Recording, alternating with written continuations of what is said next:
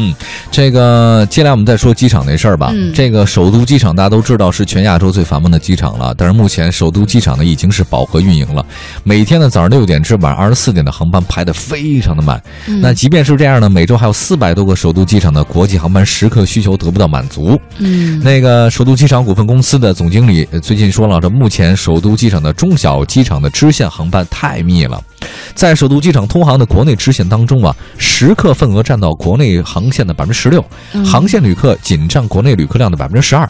这个意思是什么呢？黄欢，嗯，你觉得？他就是说接下来要疏解航线了，是吗？哎，对，航线疏解到石家庄和天津的机场。哎，哎，我刚开始在想，那就意味着以后如果我们要去一些其他的城市或者国家的话，我们就要去石家庄或者天津的机场去乘坐飞机了。之前我们有新闻说，我们南边南边有个地挺大的一个国际机场嘛，在固安嘛附近那地儿。还是不够，是吗？嗯，我总觉得大应该是够大了吧？你你不觉得吗？就是飞行需求。哎，我之前看了一笔数据。啊，呃，我我忘了具我我得仔细想一想啊，就是说在前面十呃十一黄金周的时候，嗯大概有多少多少数量的人呃出到国外去度假，嗯那个数量当时我吓了一跳，可是我忘了具体的数字了。嗯，就的确是现在可能很多人随着自己生活的压力慢慢减小，嗯或者说他的收入越来越高，大家都喜欢往外跑，不管你是不是过节还是其他的一些。嗯，你知道我有一次好像是从哪儿回来啊？嗯到 T 三航站楼，然后下了飞机之后呢，居然等那个摆渡车，然后能摆渡车把我摆渡到航站楼去行李啊，花了四十多分钟时间。特别的长，嗯那摆渡车开的特别的慢，然后我在想一件事儿哈，嗯你说这航站楼应该够大了吧？北京 T 一、T 二、T 三，嗯南苑还有一机场，然后在北京的在南新机场，呃再弄一个新机场，新机场应该是在一九年之后会开始投入使用。我在想，这仿佛是不是咱们国家那个汽车呀？中国的汽车保有量的话呢，应该是很高的啊。嗯嗯，但是从大城市的角度来讲，啊、首尔和是不是东京应该不比咱们差？嗯可是人家的交通状况会比我们会好一些，呃，应该好很多吧？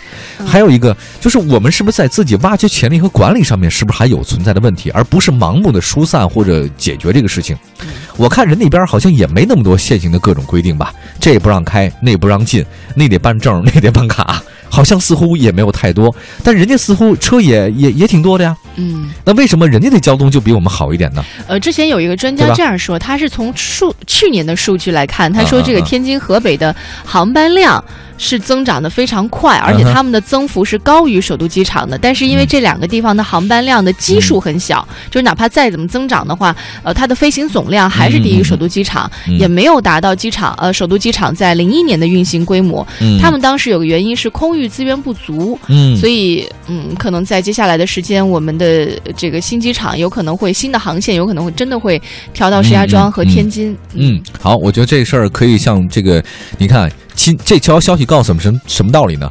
以后不仅是地上交通很拥堵，就是天空交交通也好像是很拥堵的。其实这不叫拥堵吧，应该是它的可能会多开通一些，就是像刚刚提到的，这空域资源会越来越多。嗯因为比如说，如果我住石家庄，但是我要去某一个国家的话，可能我必须从北京才能走。那以后不会了哈。对，可能以后接下来石家庄你直接走了就得了，对吧？走了就得了。哎，你这哎话这不是这意思啊。好，我们说下走你对，走你，哎。